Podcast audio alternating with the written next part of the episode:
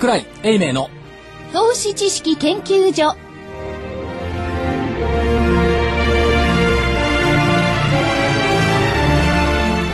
皆さんこんにちは。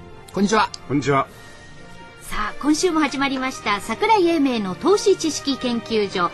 えスタジオにはいつものメンバー桜井所長福井主任研究員そして新人研究員の私加藤真理子と3人が揃いまして、はい。今週もお届けしてまいります。これ何ヶ月ぶりですかこの3人だけでやる3ヶ月なんかえ4ヶ月？4ヶ月ぶりぐらい4ヶ月ぶりでです。すいつもなんかゲストの方がたくさんお見えいただいて、はい。で一人なんか失踪していた女子アナさんもいたし。失踪じゃないですよ。修行4ヶ月ぶりぐらいにこのなんか初期のメンバーに戻ったという感じがしますけどなんか気恥ずかしい感じがするのは私だけですか？いや気恥ずかしくはないです。ないですよね。あぜあ全然ないんですか、ええまあ、まあ一回り大きくなって戻ってきたかとまりということで。で、かとまりちゃんがね、戻ってきてくれて、相場がなんか良くなった感じがするのは、気のせいでしょうか？あ相場の女神？女神。お。そういうのってありますよね。ありますそういうふうに言っていただくと、まあそういえば戻ってきたの12月そう、松。ですもんね。ね、松では松ない。っていうか頭だったね、2週目。2週目ぐらい戻ってきたんだから、はそこから日経平均いくら上がりました？えーっとですね、12月の末から言いますとですね、日経平均でいきますと、例えば戻ってきたのが、えー、10、あ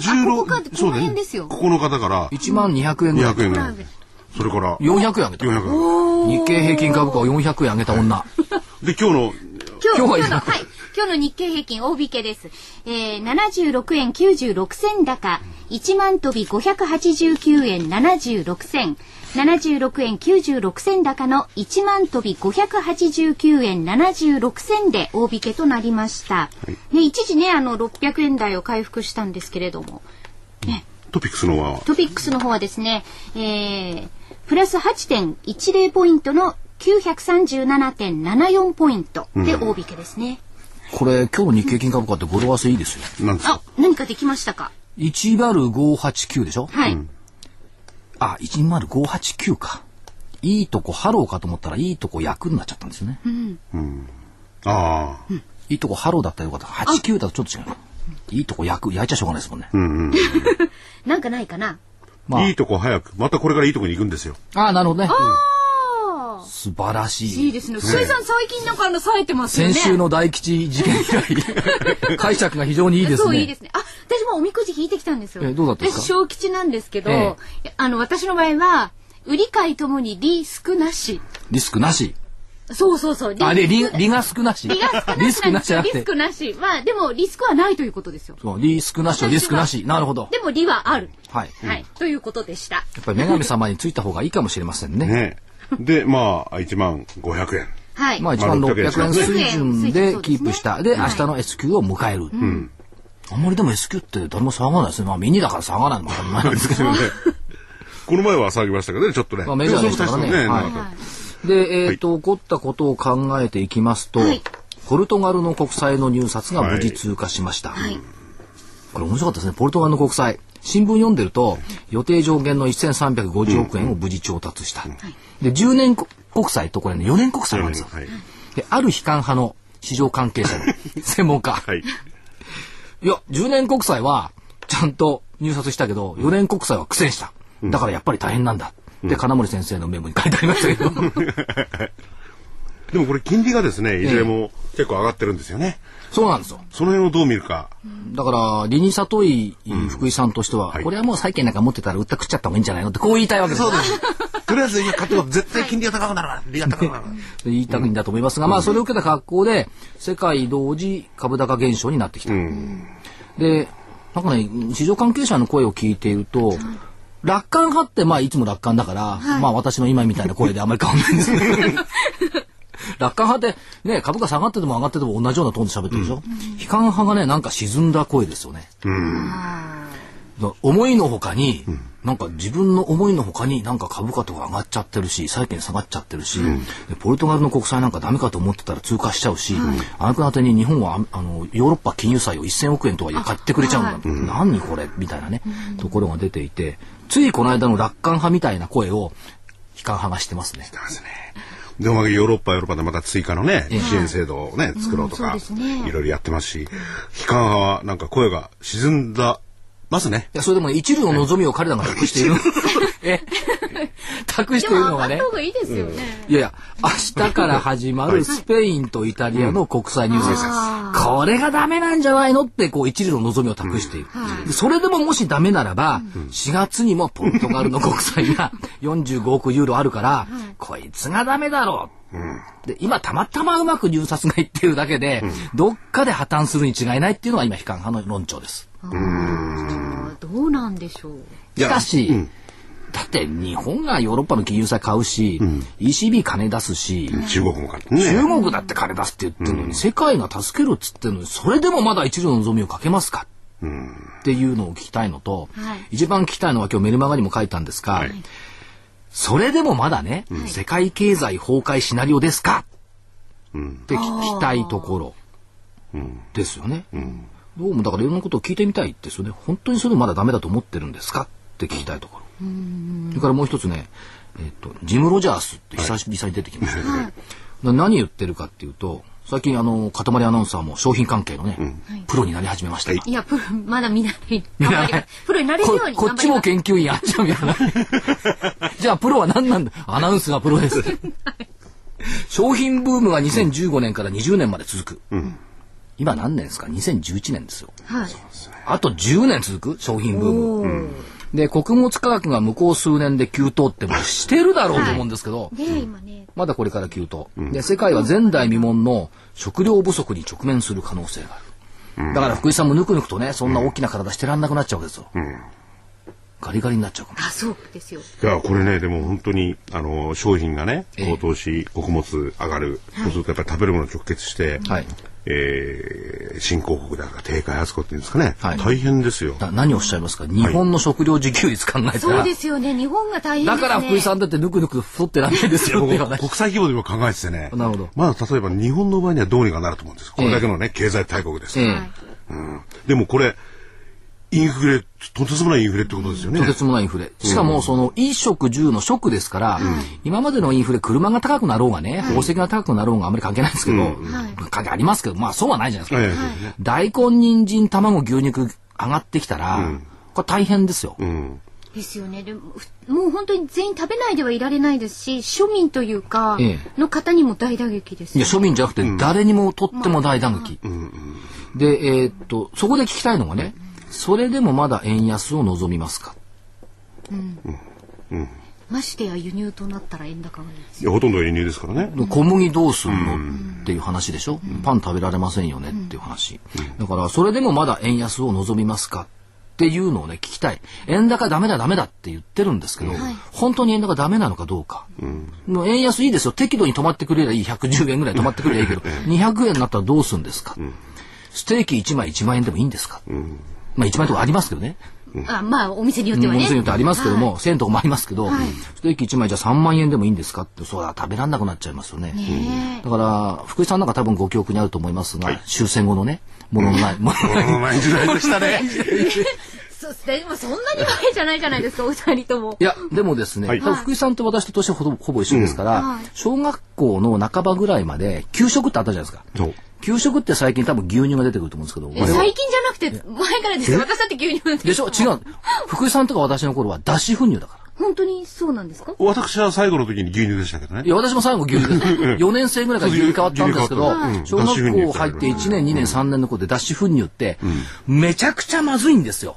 あれ、美味しかったですよ。嘘。あ、ここで意見が分かれるんですね。ふ二派に分かれてね、僕なんか美味しいと思ったもの。だから、それが今の福井さんの体格と私の体格の違い。いや、人格とね。それは、それでそういう時代があったんですよ。うん。脱脂粉乳なんかね、あんなもう美味しくないのに飲まされてですね。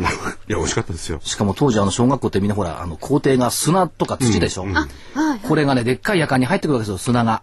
で、ジャリジャリした脱脂粉乳飲まされて、え、なんで入っちゃうんですか？なんかしないけど、当時の東京って風強かったですよそれ。強かった。いや、いや、本当雪もよく降ったし、今より雪降りましたよね。でも夜間にいや、夜間って、僕ななんかその、バケツですよ。大きなバケツみたいなもんなんですよ。それで給食室から運んできて、途中で風が吹くとバッと入ってで、そこに土が入って、砂が入ってきちゃう。で、ジャリジャリしてたんです。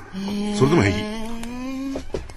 だって、港、私一応小学校港区なんですけど、はいそれでも校庭砂ですからね。土ですからね。でも私地方出身だったのでやっぱ砂でした。でそれが入ってきちゃう。入ってきた。ああいうものしか食べられなくなっちゃった時は困るでしょう。そうですね。もう今今の私たちじゃ戻れないですよ、多分。いや、戻らないとダメですよ。まあそれは別に 日本の食料需給 4, 4割程度なんで、ね、これ大変なんですよ。円高に円安円安って言ってると、それがみんな高くなるんだから。だから円高をみんな警戒してますけども、円高であれば食料の面だけから言えばね、はい。えー悪くない。で、輸出産業は打撃を受ける。ここの兼ね合いをどう見ますかっていうところですけども、まあ、あんまり極端な円安は望まない方がいいんじゃないでしょうか。そうですね。まあ、あの、外国債券とか外国投資に売ってる証券会社にしてみれば、円安になった方が投資家さんが儲かりますし、買ってる投資家さんも儲かりますから、その方がいいんですけども、ただ全体的な生活で見てみると、まあ、極端な円安を望まない方がいいんじゃないですかというふうに個人的には思いますけどもね。あと加えて、中国経済は物価上昇で調整を迫られる。これ言ってるのがジム・ロジャースね。で、しかし資産バブル、今問題になっている資産バブルは都市部に限定。長期的な成長ペースは不変ですよ、変わりませんよって言ってます。したがって、人民元は買いだと、ジム・ロジャースは言っている。きっとジム・ロジャースはすでに人民元を持っているんでしょうと。ですね。ポジショントークなのかな。で、これも下の方も多分2015年から2020年ぐらいまでのスパン内で見てんでしょうかね、その中国の。そうでしょうね、そんな感じしますよねで。も中国が2025年あたりになると、日本をしのぐような少子高齢化社会に突入しちゃうんだかそうですね。一人っ子政策でもね、あれ本当になるんですか？ら。いや、そうなんですよ。もう今ですらそうなんですいやいや、そうじゃなくて、本当に少子高齢化になるんですか？いやそれは。あの統計って、はい。中国の人口統計って、はい。信用できるかどうかって問題。だって、あの、ある知っている中国の人は、はい。一人っ子じゃないんですよ。そうそうそう、あそこ一人っ子政策取ってる割に、兄弟たくさんいますとか言うわけですよ。で出生率っていうのは1.7 1.7とかね、なんかそのやつだと思うんですよ。じゃあ、本当に日本よりも高いんそうそうそうだと思うんですよ。だから、だから二人目三人目って、戸籍どうなってんの、っそうですていう。のを誰も確認してないでしょ、もし入ってないとしたら。入ってないとしたら、実は中国の人口が減るという、その、そっか。家庭はひょっとしたら違うのかもしれない。わかんないですよ。確認してないから。でもね、中国の人口が減ったりなんかすると、中国、あるいはアジアは日本にとって最大の市場であって、日本の経済を支えてるから、日本も困るんですよ。困るんですよ。そうなんですよ。それはそうなんですけども。ただまあ2023年から2025年、まあ2023年までは多分大丈夫じゃないでしょうか。と思ってますけども、はい。えー人民元は買いと言ったところと、ジム・ロジャース、たまにはいいこと言うのは、日本株は割安。あ、いいこと言ってるの。で、購入を検討している。検討してるんですか？ぜからひね、購入していただくと。だから買ってないんでしょ。うん。だからオートバイ乗って世界一周しないで、日本株買ったらどうよ、ジム・ロジャース君と思わず言ってみたいなと。そうですね、ぜひ、はい、買ってください。うん。頼もしいコメントなただまあ何を根拠に日本株を割安と言ってるのかはわかりませんが。ところがね、はい僕はね、はいこれは所長に先ほどずっと話をしてたんですよ。はい所長が大発見をした。はい。だ大発見いや、我々の見る目と、いわゆる外国人の見る目は違うんですよ、同じものを。これ3枚のチャートを持ってるんですが、まあはい日経平均のチャートっていうのは去年の4月に高値をつけて、はいえー8月に安値をつけて今1万400円まで戻ってきて、去年の4月高値1万1339円を抜けてないっていう状況ですよね。ラジオだから残念ながらあのチャートは映せないんですけども、はいはいこれをまあ、いここまで言いますと皆さんね、ドルベースの日経平均。はい。これ2006年5月8日の高値っていうのが155.28ポイントなんですよ。はい。155ポイントね。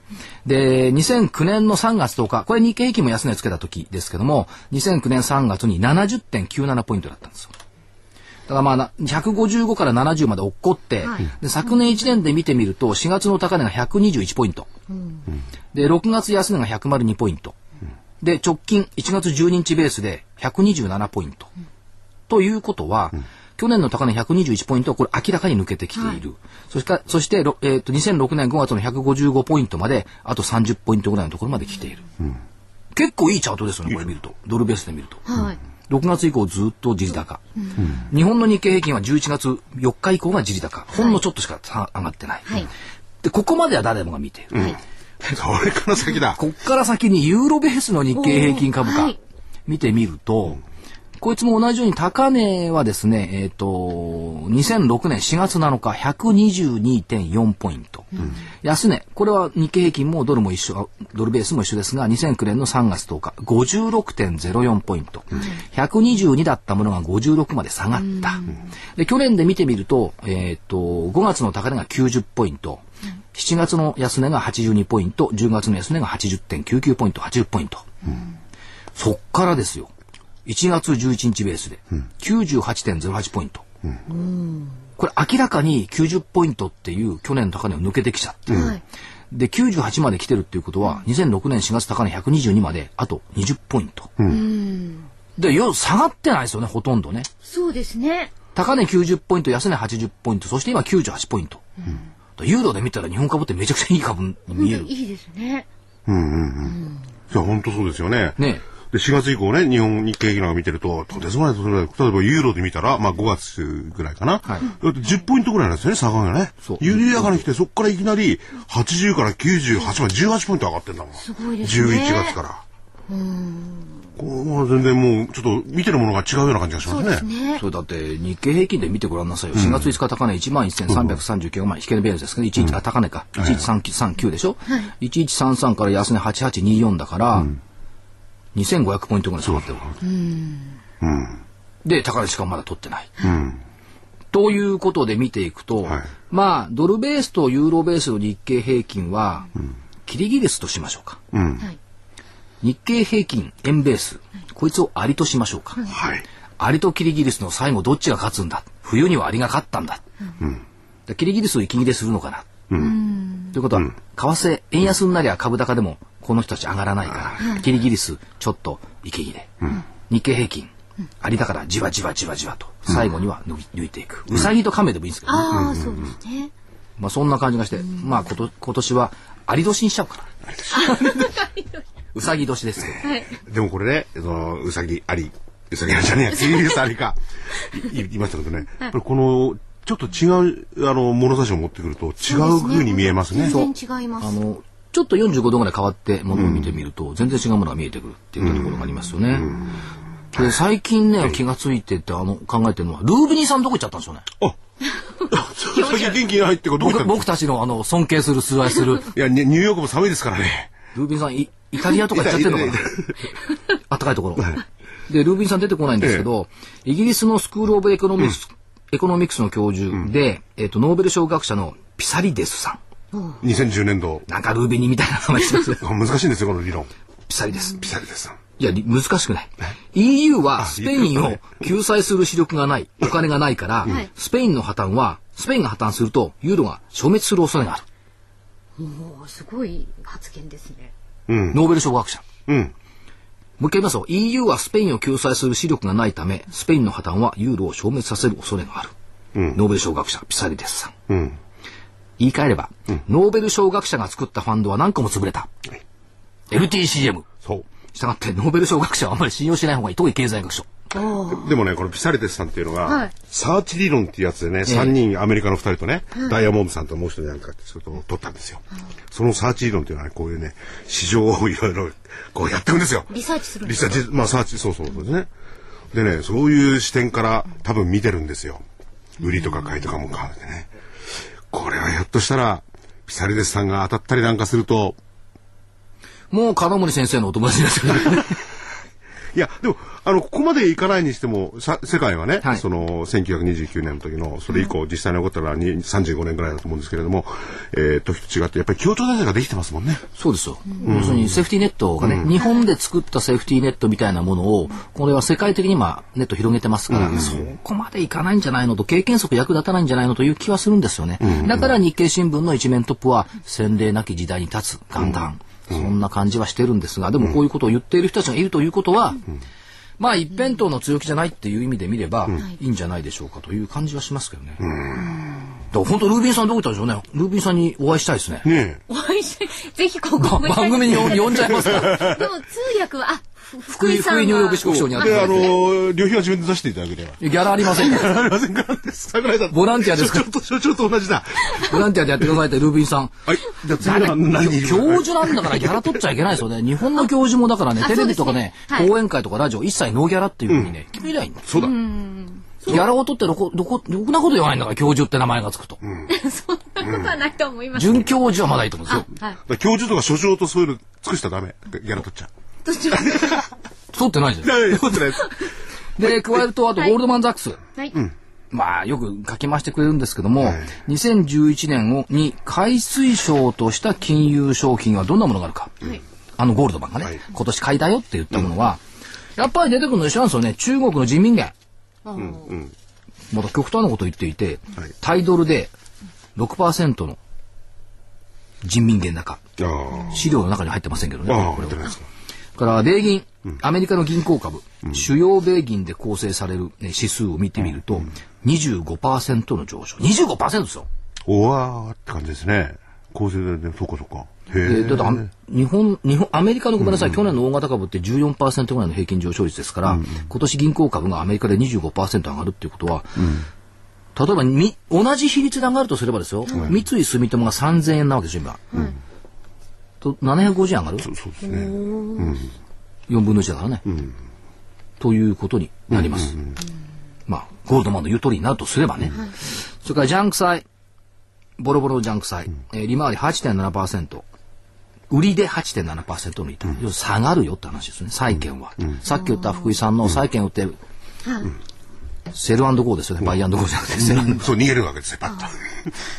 ゴアウェイですよね。あ、英語やるとまた発音悪いって言われる。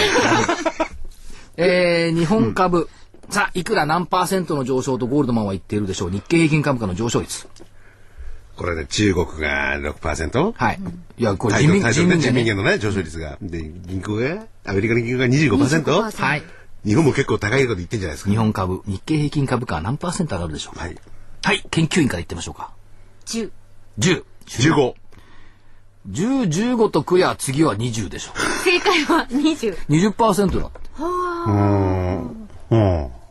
ね、こう書いてあるでしょ、ええ。20%。で、もっと腹立つのは、実は腹立つのは商品、コモディティ。はい。原油と銅と綿花と大豆とプラチナ、これをバスケットで買ったとすると、28%の上昇、何が儲かるのって言ったら、コモディティが儲かるって話ですよ。そうですね、やっぱり今月から塊アナウンサーが商品の番組やり始めたっていうのは いや今プラチナ高いですもんね。高い高い、金はい。でこれは実業用に使われるし、あの触媒なんかにね、カタリストに使われるプラチナ、自動車の排ガスのね、そういったところに使われてますしあと大豆綿花銅と原油、だそうです。とかもずっと高いですいやでもかんで、まあこっちの商品系に流れは、まあ考えてみれば、今お金がダブついてるんですからね。どこの国もこれ出してるわけですね。バカバカダブってます。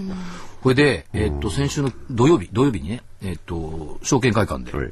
はいあの、商品と株式と合同のセミナーをやったんですよ。はい。出てきたのは日本郵便局の菊川さんと、あと、一般はあの、五十嵐さんがやって、菊川さん商品喋って、私株喋ったんですけど、はい東証会館満員、ああ、どっちで満員なんでしょうかね？8回ホール。いやいやいや、あの、商品か株か、わからない。だっていそれは皆さんファンなん一緒にやってるんだもんわかるわかる。手挙げてもらえばよかったね。商品、株、ペね。なかなかでも、ね、ちょっと前までは、外国株とええ。FX は結構ね、セミナー集まったんですよ。で、日本株ってあんまり集まんなかったんですよ。最近ちょっと日本株に来られるお客さんが増え始めたという印象を受けてます。じゃあ個人投資家の方も増えてる。増えている。で、えっと、現場の営業マンの話を聞くと、手数料が上がるようになってきた、株で。ああじゃあ理解されるっていうことですか、えっとね、まあ、あともう一つ現場の話をすると、例えば仕組み債、EB 債って今結構やってるんですよ、各社。で、ある一定、今の EB 債だと、ある一定以上の値段になると、10%ぐらい値段が上がると、元本で償還されちゃう。っていうのが多くって、もう最近償還ばっかりなんですね。あっという間。に。要するに10%ぐらい上がってる銘柄結構商社とかありますから、償還しているものが多い。で、こうなってくると投資家さんが言うことは決まってるんですよ。こんな仕組み債買ってるよりも株買った方がいいじゃない。あで、株買った方がいいじゃないって言う言って、仕組み債やってる間はまだ株上がってたことの方が過去の歴史から見ると多いんですよ。でそりゃそうですよね。10%株価が上がって帰ってきちゃっても元本しか返ってこない。あそっか。株でもっては10%値上がりして戻ってくる。そうですね、そうだ。で、逆に言えば10%値下がりしてもそう。元本で返ってくるんだけど、はい。下のリスクも取ってくれてるんですが、だから上上がっても戻ってこないっていうとこところはあるんですけども、それでもやっぱり、人情としてはね、株価が10%、20%上がってる。元本でしか戻ってこない。たった、たった数パーセントの金利しかつかないのっていう話ですよ。だからこれがね、例えば下がってる局面であるとかね、はいあるいは今金利はゼロですよね。ええそれから9.9%ついたなんて喜んだ時代もあったけど、今違いますもんね。10%超えて儲けてるんだから。株で持ってたね、という意味では、そういう心理が徐々に出始めた。別にその株がいいって煽ってるわけじゃないですよ。ええ煽ってるわけじゃないけども、あの、マーケットの投資にはちょっとそういうふうに傾き始めたかなというところはありますよね。だから現場回んないとね、こういう声わかんないんです。あ確かにそうですね。それであれですか？あのー、小山町のうなぎ屋さんはまた儲けたりなんかしてんですか？証券マンが来てて。最近のね、うなぎ屋さんはね、証券マンがケチですからね。ケチというか貧乏ですからね。なんか大変そうですよ。あ、じゃあ、兜町のコンビニ派儲けたりなんかしてるんですかねこの活況で。今ね、一番儲かってるの兜町のお弁当屋さん。あ、弁当屋さん。弁当屋さん。あの、インド人の方がやってるカレーとかね、お弁当でね。あ、なんか美味しいって言ってましたよ。美味しい。本場の味だって。そう。でね、値段がね、500円とか安いお弁当380円ね。やっぱりワンコインっていうのは。そう、500円ぐらいするんですね。はい。まあ、あの、食べ物の話はさておいて。で、現場の声聞いてると、えっと、投資家さんがですね、例えば銀行株なんてみんな持ってるわけですよ。で昨日話した営業マン、兜町の交差点の証券会社の営業マン言ってたのは、営業課長か。いやある銀行ね、メガバンク、30万株ぐらい持ってたんですよ。で、30万株持ったって、例えば、みずほだったら3、4千万円でしょ、で、ちょっと上がったから売っちゃった。で、持ってりゃね、3000万ぐらい儲かってるんじゃないですよ。難しいですね、ちょっと上がったら売っちゃった。そこまで持ってりゃこんなに儲かったのにって、ここまでまだある話です。ところが、ちょっと上がって売っちゃった後に買った銘柄は上がってない。うん、そのまま持ってりゃよかったっていう話。これよくある話なんですよ。よくありますね。ね。で、これ、一般論で言っちゃうと、うん、普通持ってる株を売るか、うん、あるいはこの株を買うかっていうのは一時方程式じゃないですか。うんうんうん、ところが、この株を売るか、あるいは売って次のどの株を買うかっていうと、連立方程式なの。うん。ものすごい難しくなっちゃうんですよ。ほら、ほら、ほら、文系はわかんない、文系は。桜井さんなんて文系じゃないですか。いや、私はあの、中学校まではあの、数学は天才と言われてた。私は全然ダメです。都立高校の数学100点ですもんお、そうですね。ええ、で、それで連立方程式ね。連立方程式なんですね。はい。連立方程式を解くのは非常に難しいですよね。はい。とは、一次方程式だけじゃないの。一次方程式ってほとんどないんですよ。買いっきりとか売りっきりってめったになくって、連立方程式で、これを売ってこれを買うっていうパターンが一番いいんですよ。うん連立方程式解くのはやっぱり一番難しい。うん、で、元に戻って、連立にしない。うん、しない。一次方程式だけで取引をやっていく。うんうん、買うか、売るか。一つの銘柄をね。そして休む。もう一回、買うか、売るか、休む。だから、買って売らないで一回休んでキャッシュにしてもう一回乗る。そうするとずっと一次方程式だからいいでしょ。連立にしちゃうとその場でこっち売ってこっち買うっていう判断をするのが難しいわけです。どう思います？いや、その通りだと思います。ね、だから、連立方程式にするのはやめましょうって。ええ、そうですね。まあ、あの、あの、二つ、二つぐらいだっていいかもしれないんですけどね。ええ、それがまた、それ以上になると、ちょっと複雑ですし、で、多分ね、さっき言った法則、買えば下がる。売れば上がる、当てはまるんだ。さっきどこで言いました？そのこと。放送では言ったじゃないですか。それ3週間ぐらい前です。ね、うん、買えば下がる、買えば差し値で買えばね一旦下がるし、売れば、えー、差し値で売れば一旦上がる、そうはトレンドがそうなってからそれはしょうがないんですけども、うえまあだから一旦休んでからゆっくり考えるっていうのがいいのかなという気がしますね、だから短期投資なんて一時ね、あの所長も DVD 出しましたけど、やっぱり投資ってのはちょっと期間を置いてやった方がいいですね。ただね、そうは言いますが、はい、短期投資ってもう一つ今日チャート持ってきたんですけど、はい、この4571も、そうナノキャリアってめちゃくちゃ上がりましたね、これ。ストップだから、5日、5日、5日ストップだから連続ですか、これ。5日 ?4 日 ?4 日。1、2、3、4、5日。5日ですね。あのー、ナノキャリアの中富社長と、はい、あの、9月に特番で対談やった、やってもらったじゃないですか。ええ、あのー、ベネットの木村社長。ね、あれ9月の末でしょ、はい、あの頃株価1万2000円ぐらいですよ。え、で、えー、っと、10月が瞬間1万円割れぐらいですよ。これ9258円。かな、はい、まあ1万円ですよね。はい、で、ほとんどずっと、まあ、11月に1万5000円まで行ったんですけど、1万円どころにいたわけですよ。はい、で今年になってから、いきなりあの NHK テレビで片岡東大の、ね、教授が登場して、あの、ナノキャリアのアドバイザーですか。ら、そこからあの、見せるかなの粒子 E っていうんで、どん。どんどんどんどんと来て、1万2000円から今日4万50円。すごいですね。3倍、うん。化粧品の確かね、あのーはい、開発もね、はい、やってで、私ども別に、あの、株価はどういう効能ではなくてですね、ナノキャリアさんの、はい、えー、エフラ、え、エクラフチュール。エクラフチュール W っていうのですね、電話の専属受付をラジオ日記やっております。まあ、それで株価が上がったと思うんですけど。いや、でもとてもいいものだと。いや、とてもいい、本当にいいですよ。その、ナノ、ナノ、ナノキャリアのですね、えー、ナノミセルを使ったところがそれがね、実は失敗作だったんですよ。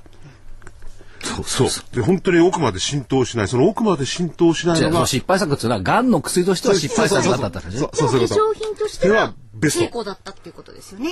それで、そのちょうど神秘と、あの、深いところのやつと表皮のね、間にね、いろんなね。止まってくれるんですよね。そうなんですよね。成分を届けるんですよ。ね。だからそこでこう、じわじわじわじわっと長くその効果が続くということですもんね。だからね、お肌なんかもプリプリ。なんか福井さんが言うとね。福井さんプリプリかもしれません。でもあの本当にこうブライトアップ効果っていうんですか、うん、ねなんか、でこうみずみずしい今あのすごく空気も乾燥してるじゃないですか、はいうん、だからそういう保湿性もあって、うん、あのねお使いいただいた方にはすごく好評いただいて。そのね保湿、保湿ってすっごいいいですよね。今年、これ年取ったからかどうかわかりませんけど寒いじゃないですか。はい、夜になるとね体が痒いんですよね。ああそっか。背中。ああ。私はまだ痒くないです僕も全然痒くないですね。嘘。本当。え？もう、痒みを感じなくてぐっすり寝ちゃってるんで。いや、だからね、お風呂入った後にやっぱね、保湿クリームとか、これ、これ化粧水とか塗れないけど、やっぱね、あとね、痒くて。あ、でも、こう、肌のためにはいいいいですよ、その、結構ね、水分をよく保つんですよ。で、ちょっとね、お値段の方がね、1万3000、えー、650円と、えー、ちょっと高くに感じると思うんですけれども。つい、この間までね、ナノキャリアの一株の値段より化粧水の方が高いって言ってたのにね、全然。今は。今は、ね、逆転しちゃいましたね。逆転したな。4万円だもんな。こっちは1万3650円で550ミリ。化粧品の値段は上がらないからね、絶対に。そう。ところがこれね、50ミリなんですけど、本当にね、よく伸びるんですよ。うん、だから倍ぐらいに使えますね。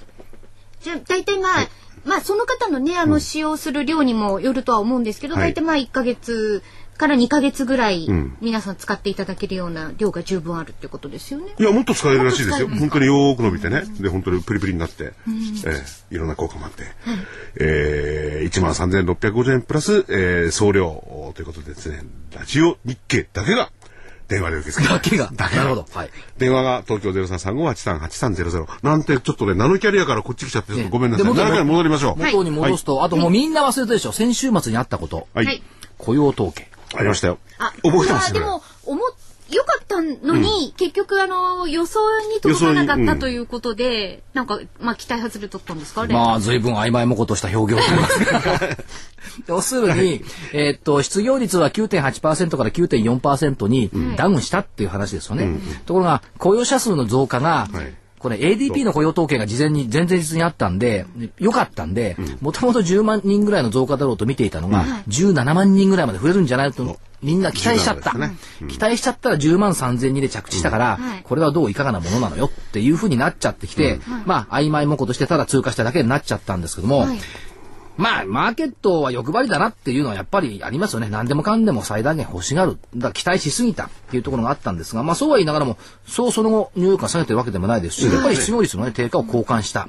それから、えっ、ー、と、10月分と11月分を合わせて、うん7万人、実は雇用者数は増えていた。うん、7万人ってまあ大して多くはないですけども、えー、11月の分についてはちょっと期待外れの部分があったんで、何なことは元に戻ってはないですか。やっぱり雇用統計って後からの情報修正とかありますねって、いい加減な数字ですねって見た方がいいんじゃないか、というふうに考えてますが、それでも、経済指標を信奉する人たちはなかなか減らない。うん、また。進歩ってやっぱり数字は、この、厳格って言いますか、その、冷徹、実態を表してますからね。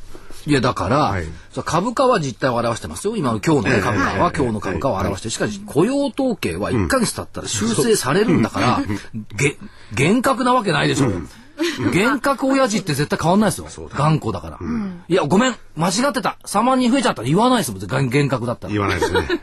言わない。厳格じゃないから情報修正するんでしょ。うん、っていうふうに見た方がいいんじゃないかと思うんですけども、あとね、はい、特に為替の人たち経済指標すごい気にするじゃないですか、うん、通過したら何も言わないのに、うん、そうするとね経済指標の発表が全くなくなったと仮定した時、はい、マーケット関係者はどういうふうになるんだろうか。何をこう手がかりというかにしたらいいんでしょうね。だからこれ表現悪いですよ、うん、猫ってあれヒゲでこういろんなものこう探すでしょ、うん、はい、例えばですよ。猫がヒゲなかったとしたらどうやって探るのよぶつかりっぱなし？そうぶつかりっぱなしか、はい、どっちにも進めないあ、怖くて。うん。うん。だコウモリだって、あの、電波飛ばしてこう飛んでるわけでしょ？そうなんですよね。その反応みたいな。だからコウモリの電波機能がなくなった。うん、コウモリの電波機能が経済しようとすると、うん、経済しようがなくなった時のコウモリのような市場関係者はどうするんだろう。これもやっぱりバタバタぶつかるのかな？飛べないのか？飛べなくなりそうですね。いや、僕はその時になる。チャートだけですね。もう先のこと分かるか分かんないかチャートだけ。一切のファンダメンタルとかその無視。ほう。外部環境無視。チャートは、家にこもる。チャートで過去を確認するってことですね。それで、未来にこれがの、こういうふうに念じるわけですよ。ね、念ね、念じてチャートが変わるものなら誰でも念じ念ますよ。ますよ。このはい7キャリア見てると、こわ分かんないな。ちょ今度わかんない。だって、バーンだもんな12月までのチャートを見ていて、はい。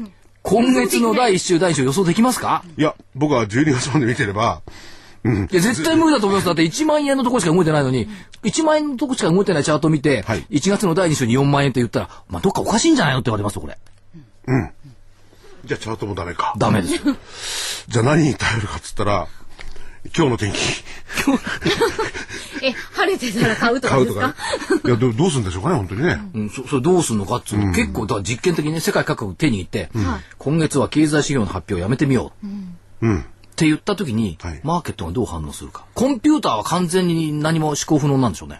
あ、そうですよ。だって入れないから判断できないですもんね。これね、マスコミとか支部長も困っちゃうんだよね、これ出てこないと。記事がない。書くことがないお前明日書くことないから、雇用統計やるから取っとくからなって言われるんだから。だからそう、だから一回、一回そやってもね、悪くないでしょってそういうの。うん。おーそうですね。どうなるんだろう。経済指標がない月間。うん。面白いですよね。コメンテーターが何言うかって。今月、え、今月はありませんけども、来月はこうなるんじゃないかって、とかね、いろいろ面白いこと言うんでしょうね。うんでもこれね、例えばなくてなくてもね、はいこれ長期で見たとするならば、あってもなくても同じかもしれないですしね。そう。うん。日々の動きでこうなっちゃうけどね。だから、要するに長い目で見りゃ経済指標指標って株価の中にも執念して完全に入ってきちゃって、あったかなったかわかんなかったのかわかんない。といったところがね、出てきますよね。株価そのものが指標ですしね。はい。だから株価はマーケットを純粋に値動きだとか出来高だとか移動平均からの、そういう意味ではチャートからってのはいいんでしょうけどね、そういうのを見てやっぱり占っていくしかないんでしょうね経済指標がなくなったとすれば。あんまり信奉しない方がいいっすよってこんな感じ。ちょっとここでお知らせいきましょうか。はい俺今の問題をちょっとね、じっくり考えてみよう、この間に。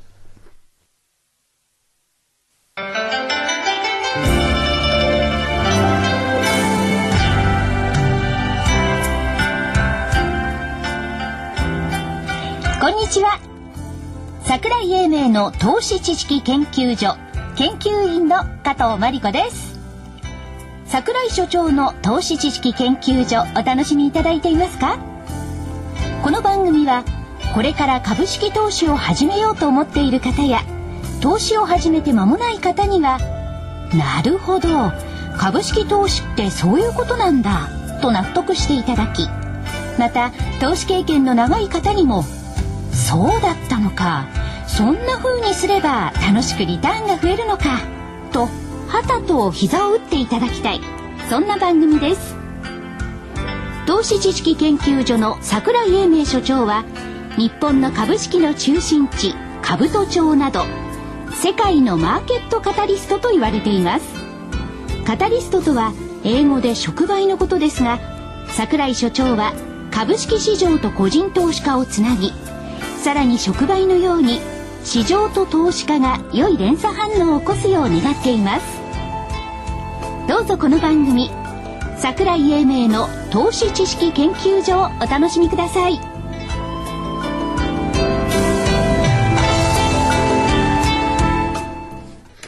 はい、ということですね。今ね、今ね、この間で考えてたんですよ、僕。そうお知らせの間に、ね結論が出ました最近冴えてますね。いや、覚えてるんですどうあの2011年は福井さんの年福井や。最近なんて言われると僕、なんか恥ずかしいな。昔からさえてたんだけど。私知らないですもんねじゃあじゃあやっぱり主任研究員になってから頭の才がさらに進んだと。やっぱり所長に鍛えていただいて。いえいでね、考えたわけですよ。笑っちゃダメですよ。別にしようなくたっていいんだ。なんとか展覧会とかそういうのがあってですね、日々予定を所長に教えていただく。世界家電賞とか、デ家電賞とかねトロイトの自動車賞とか、そっちの方がよっぽどでも株価は動いてますよね。動いてますよね。そうですね反応しますもんね、だって自動車部品だってそうそうそう、あれを見てね。そうだし、家電だって電子部品そうでしょある意味では。あれどうなんですか？あの、はいインターネットテレビ。あ、僕はね、全然興味ないですけど、ああいうの。あやたらとなんかアメリカ人興味持っていそうに見えますけども、はいあれね、映像だからそう見えるんじゃないそういうとこばっかり撮ってんじゃないかと。他に何が出てたんでしょうかね。本当に多分ね、いいものが出てるんですよ。全然みんなそっぽ向いてるのに、あのそこだけ撮ってるのかもしれない。映で、像おまけに、まあそれは自分の首絞めるかどうかわかんないですけど、テレビ局が取材にどうしてもテレビで行っちゃうのかもしれないですよね。あ、それは、お前取材ついでにあるかもしれない今後のテレビの動向を見てこいとかなんとか言われちゃってね。なんかやってあるいはその 3D テレビね。ええはい。ややたら話題でしょ？はい。あ福井さん買います？3D テレビって。いや、あんまり飛び出してもいいです。だってメガネかけてわざわざ出てくるのを見たいとも思わないでしょ？思わないです。かけなくてもいいのもあるんですよ。あのね、任天堂なんかそうですけども、だから 3D テレビで、こう、あちこちで言ってますけどね、メガネかけなくていい。それからね、こう、綺麗な女性が画面に映ってるとするじゃないですか。こっちにおいでって言ったら出てきてくれるような 3D だから、それは買います。僕 もね、はーいって言って。子供に言ってんですよ。3D がいいって、バカ言ってんじゃねえって。俺ね、これね、失礼な発言もあるけど、女の子のスカートの中でも覗けんだったら話は別だけど、それものものすごい親子の会話してるわけですね。息子さんとそんなことを。ただ出てくるだけですよね。やっぱり本物見た方がいいな、だったら。どういや、それはちょっと、それだとなんかいろんなところに触れる感じ。女の子のスカートじゃなくて、いや、じゃあ表現するなら、塊アナウンサーが画面に、ね、いて、いたとして、こちらへどうぞって手を差し伸べたら、そのまま塊アナウンサーがポンとこっちに飛び出してくるような 3D テレビなら あいいねって話。お話をしたりとか。そうそうそう。まあ、お話とお酒飲んだりね。はい。大好きな。はい。い。やでもそそのね 3DR とかインターネットとかって揶揄しましたけど、やっぱりああいうものの発展例えば携帯にしてもなんでもすごいものがあるんですよね。すごいです。よ。特にあの、はい。携帯は、すごいです。よ。ええ。携帯はねすごいんだ、はい。ガラパゴスだ。はい。ということですね。で、今入ってきたのは、は突然テレビからファーストリテイリングの、はい。えー業績。45分遅れで開示。えっ、と、3時3時予定だった過ぎ、は過ぎ発表点が15時45分ということで、結論、売上高、えっ、と、2509億8500万円、第一四半期ですね。えー前年同期4.7%減、経常利益481億7500万、17.9%減、純利益227億飛び500万、34%減、ということと、えーっと、第二四半期のお見通し、売上高が、えー、4630億円。前回予想が4730億円ですから、これ下方修正ですね。で、経常利益、えー、6690億円。これは変わらず。純利益300億円。これも変わらず。売上高は下方修正ですね。それから、通期の見通し、えー、売上高8460億円。見通し前回が8560億円ですから、これも下方修正。その他、あ営業利益、経常利益、当期純利益、これは変わらず。売上高のみ下方修正というのが出てきております。まあ細かいところは数字だけでねいきなり今飛び込んできたあれなんですけれども、結構今までの動きから言ったら売上高のうちなんか大きいんじゃないかと思っちゃうんですよね。そうですよね。まあ大きいっていうそのあのすでに4.7%減なわけですよね前期に比べてね。あの、第一四半期ね。第一四半期ね。ただ、ええ通期でいくと、前年同期比で、えーっと、8460億円。3.8%増。ええただ、経常利益12.3%減、純利益17.3%減の見通しですから、まあ、これから、あと3四半期、頑張ってくださいといったところでしょうかね。まあさ、えあ、いえいやいや、そ三四半期のね、まあ、通期で見たって、今通期で見たらしょうがないですよね。まあ、第一四半期ずっと先があるんは、だか。確からに4.7%で、第減一四半期はこの数字になってきてると、いうことですよね。まあ、ちょっと、ここのところファーストリテイリング、売上も減だし、売上が既存店売上高もずっと、うん、ダメだし、ちょっと厳しいところ入ってきた今。までが強かっただけになんとなく、はい。それより、はいこれなんで45分遅れたのってのをね、究明したいところは、ありますよね。ちゃんとやれよ、時間通りに。ねえ。困りますよね。予定されていたわけですもんね。はい、みみんな期待していたのに、まあ、あの、馬中からちょっと遅れるとは言ってはいたんですが、それは発表されてましたけども、まあ、45分遅れでした。ということをやってると時間がね、あ、もう、なんでこの番組ってこんな時間がないんだろう。えーっと、スケジュール。はいえー、あ、その前に今週の日経期の見通し、下限1万315円、昨年大な大納会の高値、上限1万1000飛び57円、昨年4月30日安値というのはこのレンジの中に入ったんで、まあ、今週も謝らなくてよかった。新年早々といったところですね。はい。スケジュール。明日、14日金曜日、12月の企業物価、それからオプション S q、ミニですけども、えオプション S q、それからアメリカでは消費者物価、小売売上高、鉱工業生産、で、JP モルガンチェイスの決算が発表になります。そして、塊研究員が日経新聞から掘り出してくれた、明日のアノマリーは、高い。高い。過去高い。勝率がいい。1月14日っていうのは1年のうちで一番上がった日が多い。おい。っうんいいよ。ていうことですか？ね。1月14日でいいよね。いいよ。なんか語呂合わせ教室になってる。明日はどうでしょうね。高いと S q ワットは高いかもしれないです。幻の S q 値にならないことをまずは第一ポイント。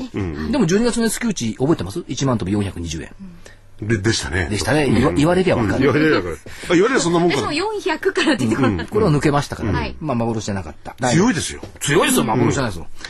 えっと、週末は大したことはありません。はい鳩山元総理大臣がインドに遊びに行くそうです。ん いや、インド訪問するそうだ。ああ、あはい。だってロシア行った時はね、子供の研究見に行ったんですもんね。まあ、それはいいとして、17日月曜日、えー12月の消費者態度指数、これ国内です。それからアメリカ、休場です。うん。ニューヨーク市場お休み、3連休。はい。福井牧師の日でしたっけ？これ。あ、じゃあ、キング牧師。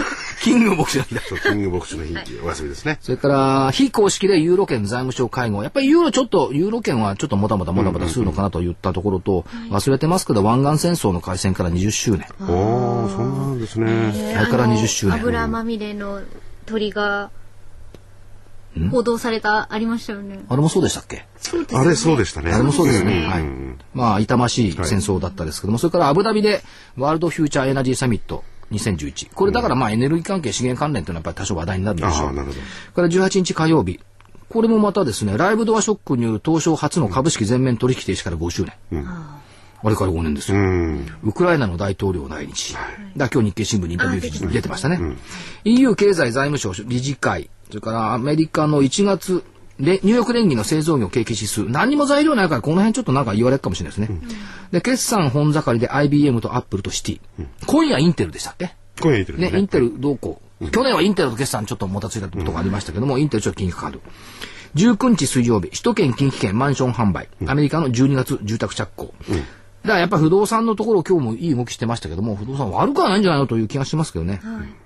そして胡錦涛さんが中国に行くので、米中首脳会談。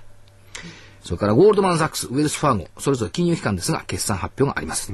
20日木曜日、日本の半導体製造装置 BB レシオ、それから、またロケット打ち上げですよ。大型ロケット H2B 打ち上げ。それからアメリカ12月の、これも不動産ですね、中古住宅販売。そして、皆さんが楽しみにしている、スペイン国債の入札。から中国の10、12月の GDP、他各種経済指標が出てきて、えー、アメリカの決算、コーチ、高級品ですね。あとモルガンスタンレー。それからヨーロッパは、欧州システムリスク理事会の初回役員会。やっぱりヨーロッパのこの金融関係の会合が結構ありますよね。21日金曜日、えー国内11月全産全産業活動指数、何もないから言ってみました。他何もないですよ、日本国内。ドイツ、イフォ、アイフォの景況監視数。からバンクオブアメリカ、GE、グーグルの決算。で、アメリカはオプション、先物の決算。ああ、決済、ウィッチング、魔女がまた出てくる。そして週末、自民党大会、ポルトガル総選挙。こうなってきます。来週、あ、ごめんなさい。今週はアメリカの国際ニュースありましたから、先週ないって申し上げましたけども、あったんですが、まあ、その割にはしっかりした動き。来週は国際ニュースないと思いますので、双方、あまりじゃはは出てこないんじゃないかというふうに思っております。結論、来週の見通し、今週と一緒、1万飛び315円が下限、上限が1万1000飛び57円。覚えてます？よ、先週福井さんが、はい。ようやく下限が1万円台になりましたねと言ったあの一言。はい。ようやくなった。なん。だよ。上限の方が1万2000円ぐらいいってほしいん。ですけどね、早めに。え ?1 万2000円。楽しみははい、ありなん。だから。あ、そうか、じわじわじわ。ちょっと取っとかないといけませんよね。そう、それよりもむしろ、はいまあ日本、日本の円の日経平均を見るとですね、ええここまで落ちてきてね、11月から上がってきたんだから、はいこれはやっぱりじわじわじわじわとまた登っていってほしいもんですよね。そうなんですよね。あんまり急速っていうのも、急速っていうのもねほあってほしいんですが、まあちょっとじわじわっていうのも必要かな。しかし、最近の個人投資家さんの売買シェアって、12月最終週31%ですよ。あ、すおー、3割超えてきた。超えてきたんですね。うん、去年の10月が17パ17.3%、これ7年7ヶ月ぶりの最低水準だったのが、一気に31.2%、3割になってきた1年ぶりの水準。で、だからと言って、はい。過熱感があるかっていうと、まあ、騰落レシオとかね、はい。今日で27日かな、多分、えっ、と、連続で120%上回ってますが、本屋さんに行ってみてください。はい。書書店でね、はい。株の方まだ増えてないでしょ。そう言われるとそうか。いや、新しいのは増えてないけれども、やっぱり金融関係の方は多いですよね。いや、そうじゃなくって、今年は株だとかね、この株が儲かるだとかね、はいこの株で勝負だとか、はい。あのー絶頂期になると、そういうなんかこう、煽り本がたくさん出てくるんですよ。全然まだ出てませんよね。で、本屋さんで見かけるのは、為替がね、50円になるとかね、日経平均が7000円になるとか、聞き煽り本の方が多いでしょ。ということは、まだピークじゃないよね。意外とね、本屋さんに株の本が並ぶっていうのはバロメーターなんですよ。それも横積みで。ああ、平台にバーっとこう、うん、平積みで株の本。で、株の雑誌なんかほとんどないでしょ？ないですね。まあ多少ありますけど、まあ今まであったのがあるぐらいで新しいのはない。はいはいで、FX はちょっとページが減ってきたかなという感じはしますけども、で、株のページ増えたかなっていう気もしますけど、雑誌はね、ただ、株関係の煽り本はまだ全然出てないから、その意味では過熱感はまだ出てないなというふうに見てよろしいんじゃないでいや、しょうか。我々相場見ててもね、その加熱感も感じないですしね。そう、過熱なき上昇って感じなんですよね。その辺がちょっと不思議な印象がありますが、洗礼なき時代に立っておりますから、はいはいまあこれも致し方なし、しょうがないのかな。それから違ってきたなと思うのは、まあ、リソナはい。えっ、と、公募増資5800億でしたっけ、発表してました。で、その直前、火曜日だったかな月曜日だったかなえっ、と、公募増資で材料出尽くしって言われて、瞬間買われたんですよね。今まで公募増資発表で材料出尽くし感ってあんまり言われなかったんですけども、公募増資を材料出尽くしって見るのは、ちょっと従来の増資とは変わってきたかな。こういう感じがしますですね。ということは、えー、材料はまだ出尽くしてないってことですか？いろんなあると。うん。あの、従来はか公募増資で、えっ、と、とは言わなくてずっと売り続けて、振りこ、あの、払い込み日まで売り続けたじゃないですか。値決め払い込みまで。それが発表と同時に出尽くしっていうのはた時間軸がちょっと変わったわけですよ。え本来だったら発表からまたずーっと売られたのに、発表前に多少売られてはいたんですが、発表と同時に買い戻されたっていうのがあるんで、ちょっとこの流れは変わってきたような気が個人的にはしてはおりますですね。えうん。でも確かにね、あの、日本の銀行なんかはまだメガバンクなんて大したことないんですよ。国際的に。要するにこれ増資して大きくなるのが本当に世界のメジャーに入れるかどうかですもんね。うん、まあ、リスナーが入れるかどうかは別にして。ね、それはわかんないけど。入れるかどうかは別にして、まあ入ったからって意味があるかどうかも別にして、という感じがしますよね。で、もう間もなく時間がなくなるんですけども、はい今朝、今日、ちょっと、あの、タバコを吸いながら考えたのが、はい。いや、風結構今日吹いてたんですけどね、あ、強かったですよ。強かったでしょ、はい。で、風が吹くのだけは読めないでしょ。天気予報がどんなにどんなに当たるようになってきても、、はいつどのタイミングでどれぐらいの風が吹くかって読めないですよ。うん、それは確かに、大体こう予想は出ても、出てますけどね。うん。で、だから、その通りにはいかないいや、ですよね。6メートルの風が吹きそうとか言うでしょ、だけど、いつ吹くのよっていうところまでは天気予報言えない。確かに。それに場所によってやっぱ全然違いますもんね。だから何時何分何秒に そう。何メートルとは言わないけども、かでも体は風を感じるわけですよ、いつも。だからいつどれくらいの強さで吹くかわかんないけども、やっぱり風は吹いている。これマーケットも一緒だと思うんです。ゴルフも一緒。風を読む。それが難しいんですよね。そう。とはゴルフでも、えっ、と、フォローと思ってやってもアゲンストになったりね。で、アゲンストだと思ったら上フォローだったりね。そうか。だから時間軸は別にして風ってものすごい悩ましいんですけども、この風を読む作業って、やったからって決してマーケットに役に立つとは思わないですが、マーケットの動きを読むっていうのは、はい。風の動きを読むような作業。要するに晴れるか曇りか雨か雪かこれはわかる、はい。でもいつ風が吹くんだ、なるほど。この時間軸っていうのをねこれからやっぱり足してマーケットを眺めるっていうのがいいんじゃないですか何時何分何秒に上がるのよとかね 何時何分何秒に下がるのよで都会では特にビル風があってよくわかんないから。で、所長のを聞いてると、その上の本当の風を読めるんだわ。と言っている間にもうお時間はいです。時間だはい。あの、桜井所長、福井主任研究員、そして新人研究員の加藤真理子で、え今週もお届けしてまいりました。突然終わりますが、はい失礼しますまた来週も聞いてください。さよなら